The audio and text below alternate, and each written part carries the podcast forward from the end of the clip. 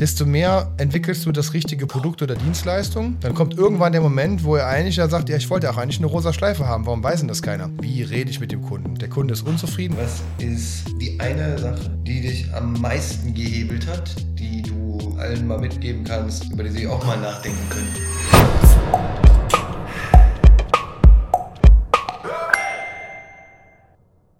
Alrighty, mighty. Also, Tag, hallo, Wiedersehen, willkommen und so weiter.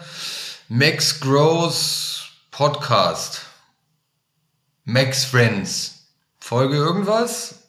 Weiß ich nicht, habe ich nicht im Kopf, aber äh, mit. Ist das eine Ackermann. offizielle Eröffnung? Ja? Ja. Schön. ja, Radio Berlin hat angerufen, also, sie wollen dich nicht einstellen. wer stellt mich nicht ein? Radio Berlin hat angerufen, sie wollen dich nicht einstellen. Nee, super. Ich mache das lieber selber und kauf die irgendwann. Guter Plan, ja. War? Ich bin Radio 1, weiß ich nicht. Radio ist doch ihr Tod, habe ich gehört. Na. Max Radio. Äh, äh, aber davon abgesehen, also Dennis, Dennis Angermeier, ich bin ja entzückt, dass du da bist. Ähm, Finde ich mega Hammer. Haben wir beide, glaube ich, ein bisschen länger darauf gewartet. Ja. Ähm, Stimmt. Und nur zur Erklärung, also diese, dieses Format hier, Max and Friends, hat ja eigentlich erstmal aktuell folgenden Raum, nämlich ich lade Menschen ein, die ich irgendwie lieb habe und die klüger sind als ich. Ja? Du erfüllst beides, insofern ähm, schön, dass du da bist. Vielleicht gibst du uns mal einen ganz kurzen Eindruck, wer du überhaupt bist. Was machst du denn so? Wer, was zeichnet dich aus? wer bin ich, was mache ich? Ja, ich bin Dennis Angermeier, meines Zeichens. Äh, aktuell bin ich ein Sales Manager, dadurch haben wir uns auch kennengelernt, durch das Thema Sales, weil ähm, ich über dich das Thema High-Rise oder über High-Rise dich kennenlernen durfte, so rum. Bin als Sales Manager unterwegs, bin aber schon, ähm, oder bin studierter Kommunikationswissenschaftler und über das Thema Marketing immer mehr in den Bereich Sales reingerutscht, im Endeffekt über die Aufgabe als Customer Experience Manager. Und das ist so ein Thema, was mich total umtreibt, wo wir uns auch dann äh, schon mal zu austauschen einfach den Fokus auf Kundenorientierung zu setzen. Ja, und ansonsten bin ich noch äh, ein DJ, der hier und da die Plattenteller so ein bisschen bedient und äh, durch Deutschland und die Welt damit kommt. Ja, haben wir Aber von zwei Jungs. Äh, hab auch neulich irgendein Reel von dir gesehen, äh, wo du aktiv an den Platten stehst. Ja? War gute Musik, du. Also sehe dich auf jeden Fall schon in den Berliner Clubs rumtanzen. Ne? Ja, da bin ich vielleicht schon zu alt für. naja. Aber wenn du ein bisschen Werbung machst, komme ich gerne vorbei. Klar, kriegen wir hin. Ähm, okay, also unser Thema wird wohl sein, habe ich jetzt mal rausgehört, Customer Experience Management, die Customer Journey und für Erlebnisse und so weiter. Äh, mach doch mal einen Aufschlag. Was heißt denn das konkret? Wenn man es übersetzen würde, Customer Experience Management ins Deutsche, würde man wahrscheinlich sagen, Kundenzentrierung wäre so das Einfachste, was man als Wort oder als Vokabel benutzen kann. Und im Endeffekt geht es bei Customer Experience Manager darum, wirklich zu verstehen, was der Kunde will. Also jedes Unternehmen schreibt sich auf die Fahne, boah, wir sind total kundenorientiert und kundenzentriert, weil sie ein Produkt machen, wofür dass es Kunden gibt, die es kaufen. Ne? Also ohne Kunden klappt ja erstmal gar nichts. Ja. Aber ich behaupte, dass viele Unternehmen nicht wirklich kundenzentriert sind oder diese Kundenbrille sich wirklich aufziehen, sondern sie entwickeln etwas, ein Produkt, eine Leistung, was auch immer, mhm. die sie aus ihrer Perspektive dann entwickeln ähm, und dann am Markt erfahren, funktioniert oder funktioniert nicht. Umso stärker du dich aber darauf konzentrierst, wer ist mein Kunde? Jetzt nicht äh, wie alt, demografisch, sondern was möchte der Kunde? Welche Fragen hat er? Welche Probleme hat er? Und möchte der beantwortet haben? Umso mehr du dich darauf konzentrierst, desto mehr entwickelst du das richtige Produkt oder Dienstleistung.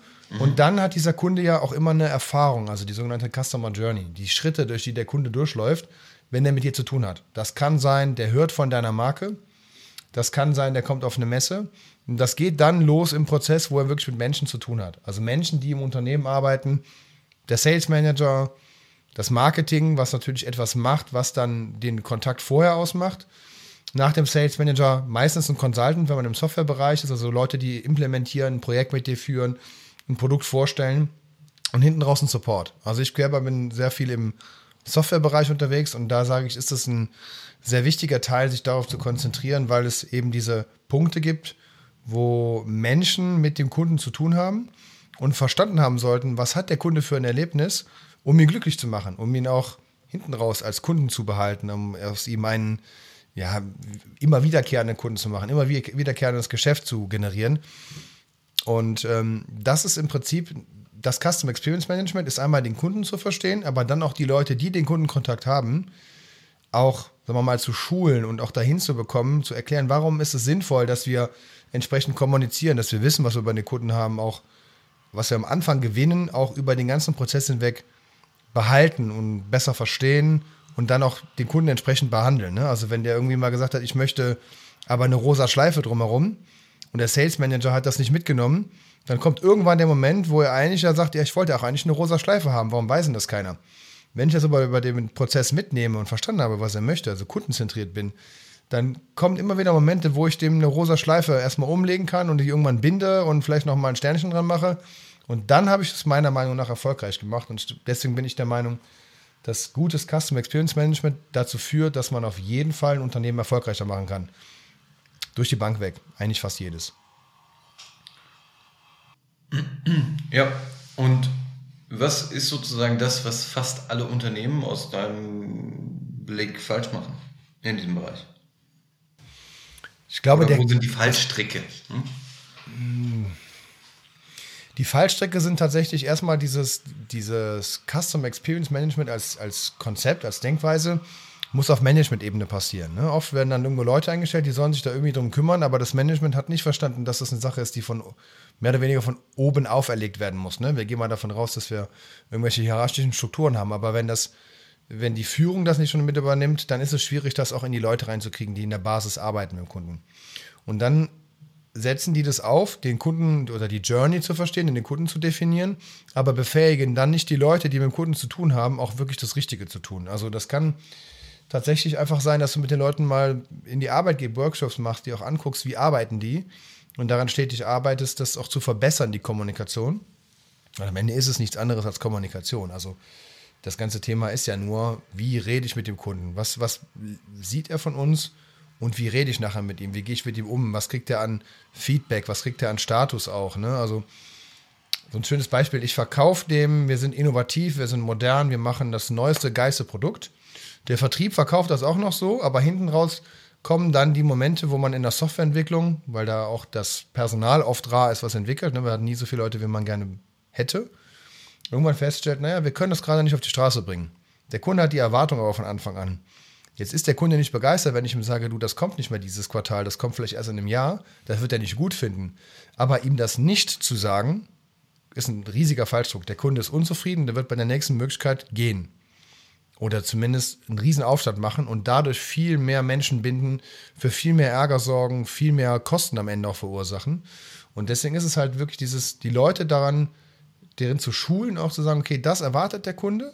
Und wenn er das nicht kriegt, dann sag ihm, warum er es nicht kriegt. Nimm ihn mit auf die Reise, erkläre es ihm, hol ihn ab. Wie formuliere ich das? Ne? Schreibe ich ihm eine doofe Mail oder rufe ich den mal an? Und es gibt halt auch Leute, die haben keinen Bock zu telefonieren oder die haben eine Hürde oder die haben Ängste davor. Ne? Die Leute zu befähigen. Also auch dahin zu gehen, in das, in das Unternehmen rein, in die Menschen rein, und die vielleicht auch zu coachen ein Stück weit, ne? mit denen zu arbeiten und nicht nur den Sales Manager, damit der einen Vertrag macht, sondern auch die Leute, die nachher damit zu tun haben.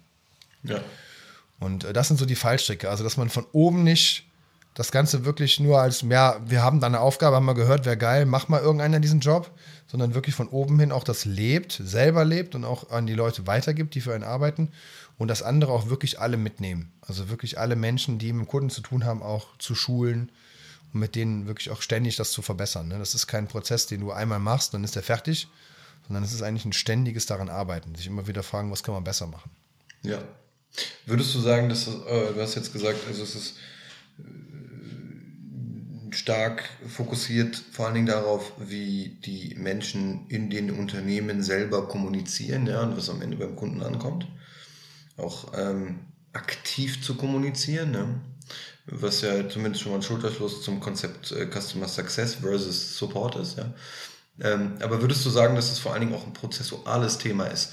Denn Informationslücken entstehen ja häufig auch, weil die Prozesse nicht entsprechend aufgestellt sind. Es sind auf jeden Fall prozessuale Lücken. Ne? Also ich sag mal, der Sales arbeitet mit einem CRM-System. Ne? In das CRM-System kannst du alles einpflegen, was du in deinem Sales-Prozess machst. Dann kommt das Consulting. Und da ist der Prozess schon, dass viele, viele Informationen gar nicht übergeben werden. Nicht in der Tiefe. Auch nicht diese, ich sag mal, das, was zwischen den Zeilen steht, was der Kunde irgendwo mal mitgegeben hat. Oder äh, ich habe mal eine Erfahrung gemacht, dass ich hatte einen Kunden, den habe ich eins zu eins betreut, im Prinzip als Key Account Manager. Ähm, es gab aber halt noch eine klassische Sales Manager Rolle, die davor war.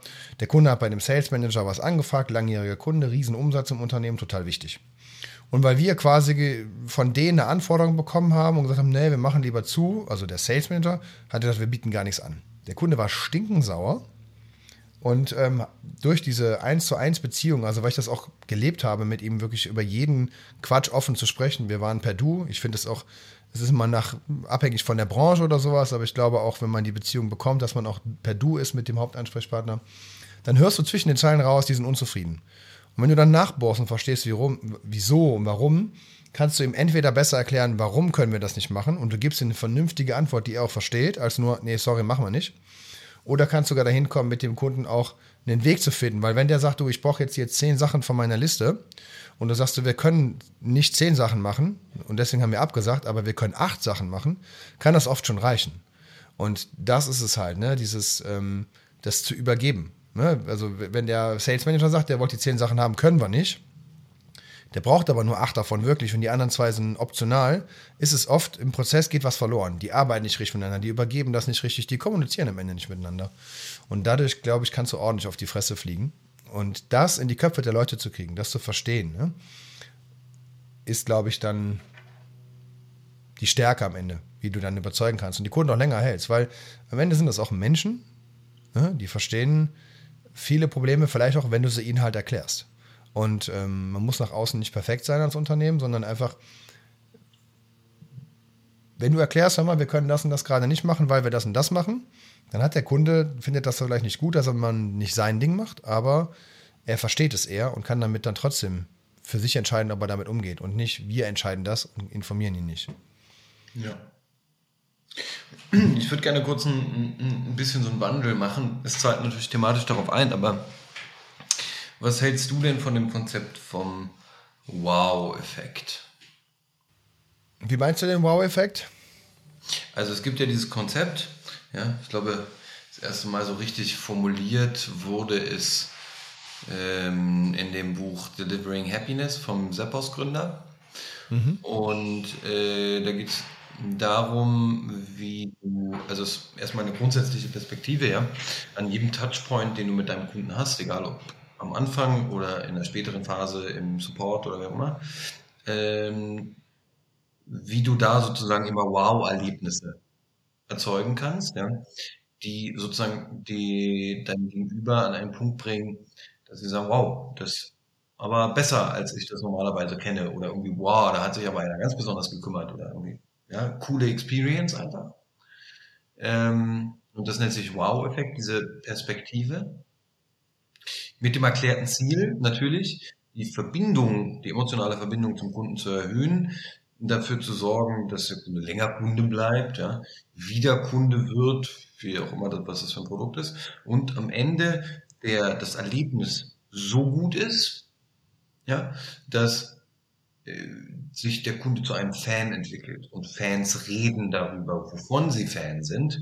Ja, ähm, und ich glaube, das ist eigentlich das, was ich auch so sehe in so einem Prozess, was so wichtig ist, unabhängig davon, dass alles sauber funktioniert, ja, was auch wichtig ist, ist, glaube ich, äh, auch darüber nachzudenken, wie kannst du sozusagen besondere Erlebnisse in dieser ganzen Customer Journey auch aktiv forcieren. Und dazu hätte ich gerne deine Meinung. Also wenn du das schaffst, als Unternehmen mehrere Wow-Momente oder überall Wow-Momente zu schaffen, dann bist du auf jeden Fall auf dem optimalen Weg. Ich behaupte, dass ähm, das wichtig ist, Wow-Effekte zu schaffen, weil du an vielen Stellen immer wieder in einen Minus kommst. Also diese, die, die Zufriedenheitsphase des Kunden, also wenn ich jetzt im Sales schaffe, den total zu begeistern, und dann übergebe ich das zum Beispiel, ich bin jetzt sehr in dem, in dem Gedanklichen bei einer Softwareunternehmung und komme in den Consulting-Moment. Dann ist oft etwas, was im Consulting viel schwerer dann ist bei der Implementierung von der Software, als ich das im Vertrieblichen irgendwo dargestellt habe. Habe ich also vorher einen Wow-Effekt äh, erfüllt oder habe es geschafft, wow, in dem Sales-Prozess zu, äh, zu schaffen, dann ist meine Kurve nach oben gegangen und ich falle nicht mehr hinterher so tief. Ja, also das, oder ich falle schon tief, je nachdem, wie weit es geht. Aber der positive Moment, dieser Wow-Effekt, macht es mir ja möglich, dass ich nicht schon mit einer Unzufriedenheit reingehe und dadurch halt, sagen wir mal, beim Kunden auch ein bisschen Vorschusslorbeeren bekomme. Und der sagt, okay, das läuft jetzt nicht so gut, dafür laufen andere Dinge gut. Hier sind nette Leute am Start auch. Das sind Leute, die, mit denen macht es Bock zu arbeiten. Das kann auch ein Wow-Effekt sein. Finde ich sowieso einen sehr, sehr wichtigen Faktor, diesen Menschlichkeitsfaktor, dass du bei allem, was du heute digitalisierst und machst, immer wirklich auf der anderen Seite einen Menschen hast, mit dem du wirklich auch irgendwie eine Beziehung bekommst. Das kann auch ein riesen Wow-Effekt sein sogar. Und ähm, dadurch schaffst du halt eine Kurve und die positiv sein kann. Ich glaube, grundsätzlich ist es so ein Wow-Effekt zu erzielen, der beste Weg. Ne? Weil wenn du Kundenzentrierung oder Kundenfokussierung ist das ja das Thema. Und wenn der Kunde Wow sagt und das an einem oder mehreren Stellen, dann hast du das ja erfüllt oder übererfüllt, kundenzentriert zu sein, dem Kunden orientiert zu haben, weil Wow ist das beste Feedback, was du kriegen kannst. Ne? Also ob das jetzt Wow als Wort ist oder was anderes, aber wenn der Kunde sagt, boah, super geil, finde ich mega, macht mir voll Spaß, super nett, dann hast du natürlich Kundenzentrierung par excellence gemacht, weil du den Kunden begeistert hast. Deswegen würde ich das auf jeden Fall unterschreiben, den Wow-Effekt, ja. Und lass uns das vielleicht mal ein bisschen plastischer machen, ja. Also nehmen wir das, was du im Vorfeld gesagt hast, ja, plus diesen Wow-Effekt. Was sind die zwei, drei ein, ganz einfachen Hebel, wenn es denn da sowas gibt, ja, ähm, für Unternehmen, um da vielleicht schnell eine Verbesserung zu forcieren? Was sind so die ein, zwei, drei Techniken, Mechanismen, Ratschläge, die du, die du hast in dem Bereich? Ja, es sind immer mehrere, die zusammenkommen. Ähm, was sind schnelle?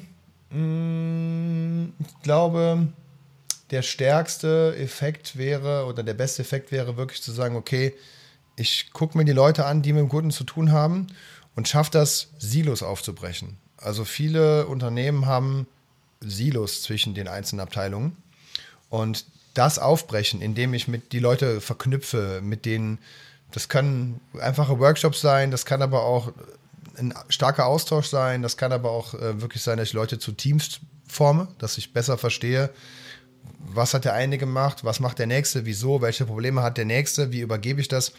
Ähm, ich glaube, das ist so das Stärkste. Das heißt eigentlich, intern entweder mit eigenen Mitteln schaffen, Kommunikation zu verstärken ähm, oder mir Hilfe reinzuholen, die sagt, okay, ich analysiere, was ist der Punkt, was, was, was läuft hier, also wer macht was mit wem und wie kann ich die Silos aufbrechen. Also Silos aufbrechen ist, glaube ich, der stärkste, der stärkste Hebel. Grundsätzlich natürlich, das Erste, was man tun sollte, ist sich wirklich ernsthaft fragen, wer ist mein optimaler Kunde? Also nicht, ich habe drei, vier, fünf Produkte und für welche Kunden könnte das überhaupt passen? Und dann habe ich so eine Gruppierung von unterschiedlichen Kunden oder so ein Bild von mehreren Kunden im Kopf. Mir wirklich fragen, was ist mein optimaler Kunde? Knallhart, optimal, mit dem, was ich leisten kann. Nicht nur, was kann mein Produkt, sondern was kann ich auch leisten? Was können meine Leute leisten? Und diesen Kunden sich wirklich vor Augen, also zu, zu verbildlichen, zu benennen und wirklich auch vor Augen zu schaffen und auch den Leuten, die mit dem Kunden zu tun haben, auch ganz klar darstellen, was ist, wer ist der Kunde? Was erwartet der? Was ist sein Ziel? Was sind seine Probleme? Was sind seine Schmerzen vielleicht auch? Das in die Leute reinzukriegen. Ne? Geht aber automatisch damit einher, dass man dann sagt, okay, man macht das über mehrere Abteilungen weg, bricht dadurch auch im Ende immer Silos auf und ähm, verfolgt das Konzept des CXM halt stark. Ne? Das braucht auch immer meiner Meinung nach entweder für eine gewisse Zeit jemanden externes, der reinkommt und dich das unterstützt, oder halt wirklich jemanden, den du dir einstellst ins Unternehmen, der auch wirklich auf, sagen wir mal, unter dem Management hängt von der Organisationsstruktur her, der halt wirklich in alle Abteilungen reingucken darf und auch auf alle so ein bisschen Einfluss hat, weil du musst Manager irgendwo abholen, Führungskräfte abholen, also Leute auf allen Ebenen und das bringt nichts, wenn du das ähm, irgendwo in der Marketingagentur, sag schon, in der Marketingabteilung irgendwo aufhängst und von unten heraus es entwickeln sollst. Ne? Ja. Okay, also Silos aufbrechen, Freunde der Sonne. Brecht eure Silos auf, ja. Das ist auch so ein bisschen so ein Kerngedanke von diesem ich tue mich aber schwer mit Buzzwords, ja. Aber von mhm. Revenue Operations, ja. Die Verzahnung ja. von Marketing, Vertrieb, Customer Success, Support und so weiter und eigentlich auch Financing, um dann sozusagen am Pricing permanent ähm, zu optimieren, aber ja, also. Aber im Endeffekt sind das ja auch beide Sachen, die total übereinander passen. Das sind zwar Buzzwords, wie du sagst, ne? Aber es passt ja übereinander, weil das eine ist sich auf den Kunden orientieren und das andere ist ja Mehrwert für den Kunden schaffen. Ne? Also das ist ja, das ist Hand in Hand. Das kannst du ja gar nicht voneinander trennen. Ne? Und ja. ähm, das ist auch, glaube ich, was viele nicht haben, äh, ist dieses Verständnis. Also ich bin studierter Kommunikationswissenschaftler, Psychologie nebendrin, bin eigentlich aus dem Marketing gekommen, bin dann in den Consulting-Bereich reingerutscht und von da aus über das Customer Experience-Thema Key Account Management in Sales rein. Ganz bewusst auch, um das zu lernen, weil ich glaube, viele Menschen in diesem Bereich kommen nur aus einer Branche und die verstehen gar nicht die Probleme. Also sagen wir mal, es gibt auch andere Stellen, die damit zu tun haben, aber jetzt im Softwarebereich ist es immer der Sales Manager, es ist immer das Marketing in irgendeiner Form und immer das Consulting, Support noch, die stark zu tun haben mit dem Kunden, viel Austausch, viel dran sind. Aber nur die wenigsten kommen aus oder haben alle Bereiche mal kennengelernt und verstehen dadurch vielleicht auch gar nicht so richtig die Probleme des anderen. Ne? Mhm. Und dadurch auch das Silo-Denken, was automatisch kommt. Und ich glaube, das ist auch, also wenn du Leute ausbilden würdest dafür in deinem eigenen Unternehmen, die Customer Experience Management wirklich sinnvoll betreiben können, sollten die meiner Meinung nach mal verstanden haben, wie läuft ein Projekt, was passiert im Consulting. Die müssen kein Consultant sein, aber die müssen es verstanden haben. Auch den Schmerz, die Probleme kennengelernt haben. Die müssen aber auch Marketing kapieren, weil was, was ist meine Brand? Was vermittelt meine Brand dem Kunden an Erwartungshaltung schon? Dann auch verstehen, was macht der Sales Manager? Wie geht er mit dem Kunden um? Was verspricht er dem vielleicht auch, was er nicht halten kann? Oder vielleicht verspricht er dem auch zu wenig von dem, was wir halten können, was wir aber ganz nach draußen stellen. Und ich glaube, es ist wichtig, dass man alle Bereiche kennengelernt und verstanden hat, um das richtig gut zu machen, um das als zentrale Person mit einer Aufgabe auch zu belegen im Unternehmen. Und das machen viele nicht. Die kommen irgendwo her, aus irgendeinem Bereich und sollen das dann aufbauen, kennen aber trotzdem die Probleme vieler Stellen nicht. Und das ist, glaube ich, noch so ein Thema in der Branche, was ich zumindest glaube, ob das wirklich so ist. Äh, man möge mich schlagen, wenn ich da falsch liege. aber ich glaube, dass. Äh, ja. Was sagst du? Nee, ich habe nur Quatsch erzählt. Okay. Ähm, ich glaube, dass viele das einfach. Ähm, also es gibt die Custom Experience Manager, die machen mit Sicherheit auch viele gute Aufgaben, mhm. aber die müssen immer an die Basis gehen. Und das ist, glaube ich, in großen Konzernen schon so, dass das, weil da mehr Power ist, das, das durchzuführen, ist es schon so. Aber du musst an die Basis gehen. Du musst es verstanden haben. Du musst auch verstanden haben, wie Marktforschung funktioniert, wenn du im großen Konzern bist. Was tut die Marktforschung? Wie tut die das? Also, was ist das, was am Ende an Ergebnissen rauskommt? Äh, ist das eine. Aber warum ist das Ergebnis so? Weil es ist ja immer eine Frage der Frage, die ich stelle. Ne? Also ich kann ja eine, kann ein Ergebnis rauskriegen, das kann aber abhängig von der Frage ein ganz anderes Ergebnis ergeben. Und das musst du auch verstanden haben, weil du dann weißt, was, warum hat der Kunde so geantwortet. Ne? Habe ich dem eine Antwortmöglichkeit gegeben oder zehn? Als Beispiel. Ne? Und das einfach in diese, also wirklich im Endeffekt ein Tausendsasser zu sein, auch wenn das immer blöd klingt und nicht gewünscht ist, weil man immer sagt, fokussiere dich auf eine Sache glaube ich, ist die Stärke, liegt die Stärke darin, Kundenzentrierung zu betreiben, wenn man wirklich alles verstanden hat. Nicht bis 100 Prozent, aber schon verstanden hat, wie das läuft. Was sind die Prozesse? Was sind die Fragen? Was sind die Probleme auch, ne? die ja. ich intern habe mit dem Kunden? 100 Prozent. Also äh, da bin ich sozusagen d'accord. Ähm, ich habe noch eine andere Frage, unabhängig von Customer Experience Management. Was ist die eine Sache, die du in deinem Leben, in deiner unternehmerischen Entwicklung, wie auch immer, ja, gelernt hast? Die eine Sache, die dich am meisten gehebelt hat, die du äh, allen mal mitgeben kannst, über die sie auch mal nachdenken könnten? Boah, das ist eine sehr gute Frage.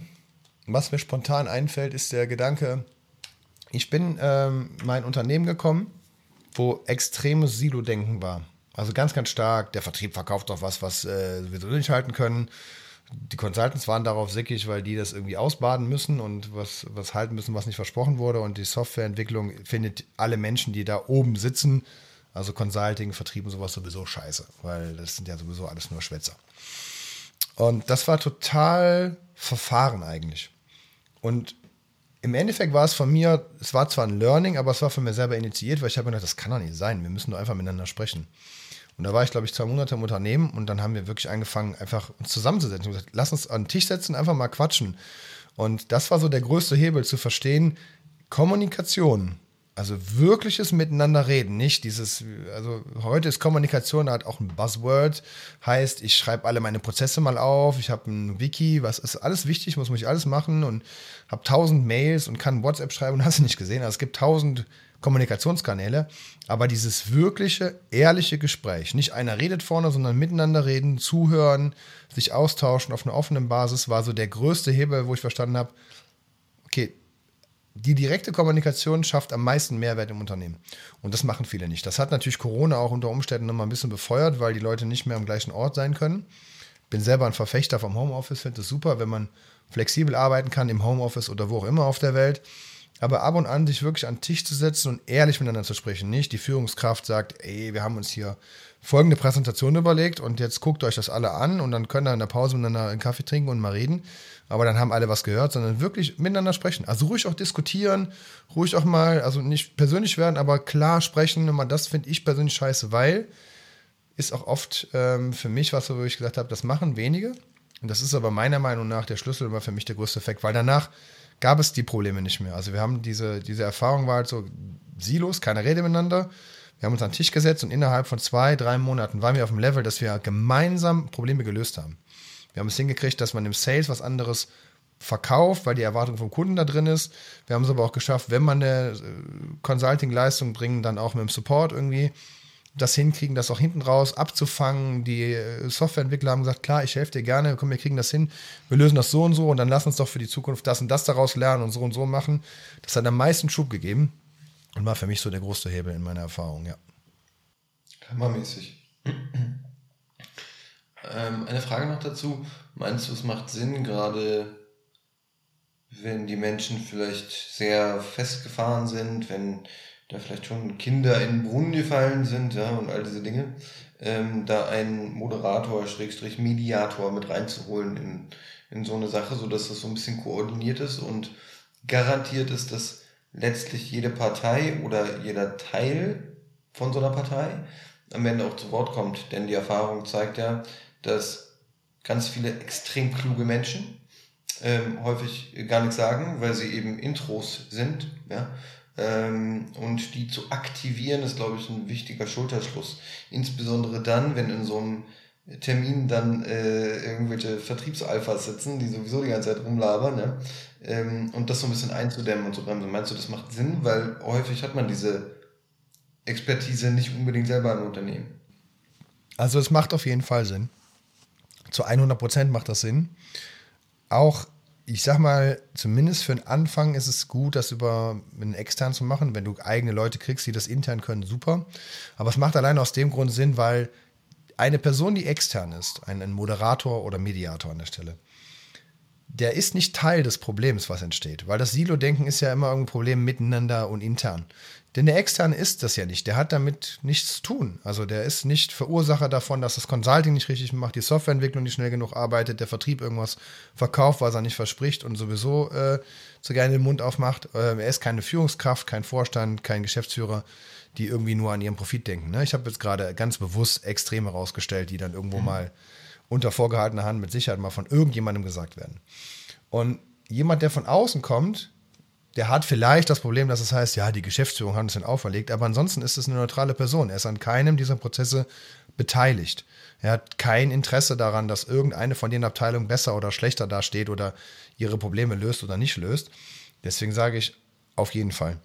Zu jedem Zeitpunkt, auch wenn es gut läuft, ist es immer gut, jemanden von außen reingucken zu lassen, weil ähm, jemand mit Erfahrung und mit Wissen auch immer noch mal einen anderen Blick habt. Es gibt Menschen, die können das gut, die können auch im Unternehmen selber, ähm, sagen wir mal, die Perspektive gut wechseln. Aber meine Erfahrung, persönliche Erfahrung ist leider auch, dass es Unternehmen gibt, die ähm, sagen, ja, ja, wir wollen auf jeden Fall deine Meinung wissen und ja, ja, auch ähm, sag uns alles, was du denkst. Wenn du es aber tust, können die Menschen, also der Mensch selber, das Individuum oft nicht damit umgehen, dass es immer auch ein bisschen Kritik an einer, einer eigenen Person ist. Ne?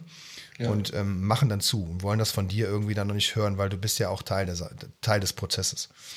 Also ganz klares Ja, extern. Wenn es geht, extern immer wieder auch reinholen, sich, ähm, Wissen holen und auch wirklich ehrlich hinterfragen. Man kann gut ausgebildete Leute haben, die das selber können. Da gehört aber auch ein bisschen, glaube ich, dann auch dazu, nicht nur jemanden zu haben, der kommunikativ stark ist, sondern der auch, ich nenne es mal Coaching-Skills hat, also auch Persönlichkeiten, Menschen ähm, einschätzen kann und vielleicht auch, glaube ich, auch gerade wenn es ums Kommunikative und Problemlösung zwischen Menschen geht, macht es auch Sinn, wie gut man das eben kann im Arbeitsumfeld, aber auch mal hinter die Fassade zu gucken. Weil es gibt immer Menschen, die haben im Privaten vielleicht ein Problem und werden dadurch zum Introvertierten oder zum Menschen, der Kontra gibt oder zum Vertriebler, der nach außen so tut, als wäre alles tippitoppi und als wäre der Superstar, ist es aber in Wirklichkeit nicht. Ja. Und dahinter zu gucken, macht es manchmal auch ein bisschen leichter, Probleme zu lösen und sowas. Und das sollte, es hilft meiner Meinung nach, wenn man einfach coachen kann. Also Methoden hat, Menschen zu verstehen, hinter die Fassade zu gucken und deren Probleme auch vielleicht zu lösen oder zumindest zu verstehen. Ne? Das ist noch ein gutes Schlusswort. Ähm, und jetzt brauchen wir noch ein paar Bloopers. Aber nur ein paar. Ja? Du kannst ja mal Max Gross sagen. Max Gross. Max Gross. Max, Max Gross. Oh Gott, ich wusste nicht, dass du so erotisch sein kannst. Das ist ja der Hammer. Das war doch eine gute Folge. Wir können ja mal gucken. Vielleicht kriegen wir noch eine zweite hin. Ähm, Gerne. So, der Natur der Sache geschuldet, 13 Uhr. Ich muss mal Uhr gucken. So, jetzt muss ich aber zum nächsten Termin. ähm, lass uns bitte nochmal äh, sprechen, ja, das analysieren und so weiter und dann äh, in die nächsten Stufen gehen. Ich danke dir herzlich, dass du da warst, Sonnenschein. Ja, und wünsche dir einen erfolgreichen Tag. Also bis denn, bis zum nächsten Mal bei Max Groß. Bis zum nächsten Mal. Tschüss. Tschüss. Tschüss.